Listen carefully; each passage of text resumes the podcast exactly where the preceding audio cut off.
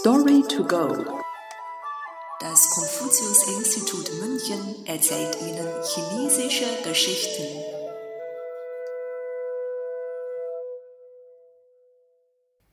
Gemeinsam die Welt verschmutzen. Tong Liu He Wu aus Mengzi Jin Xin 2 Bearbeitet von Tian Anqi.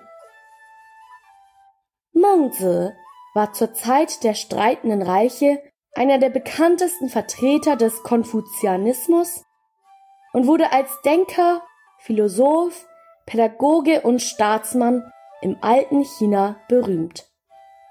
Heutzutage werden die beiden Philosophen Mengzi und Konfuzius sowie deren Lehren im Chinesischen auch als Kong Meng bezeichnet.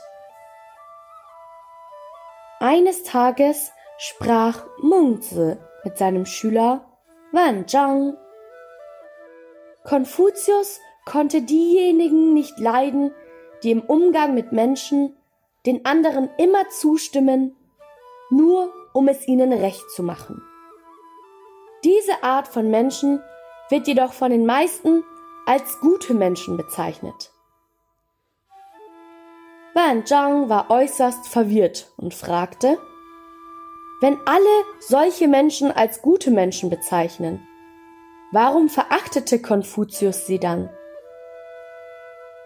Mengzi erklärte, diese Art von Menschen ist sehr gerissen und stimmt anderen zu, unabhängig davon, ob deren Absichten gut oder schlecht sind. Unter dem Einfluss von Menschen mit schlechten Absichten teilen sie deren Meinungen, ohne weiter darüber nachzudenken. Sie würden mit dem Strom schwimmen und im Einklang mit den Absichten schlechter Menschen die Welt verschmutzen oder gar zerstören, ohne dies zu hinterfragen.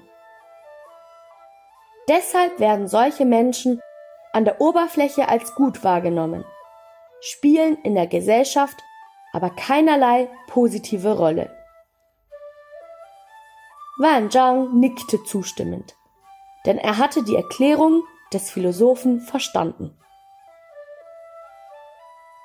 Mit dem Strom schwimmen und im Einklang die Welt verschmutzen wurde später zu der etwas kürzeren Redewendung gemeinsam die Welt verschmutzen, welche ursprünglich beschrieb, mit der Masse zu gehen und sich dementsprechend zu verändern oder anzupassen.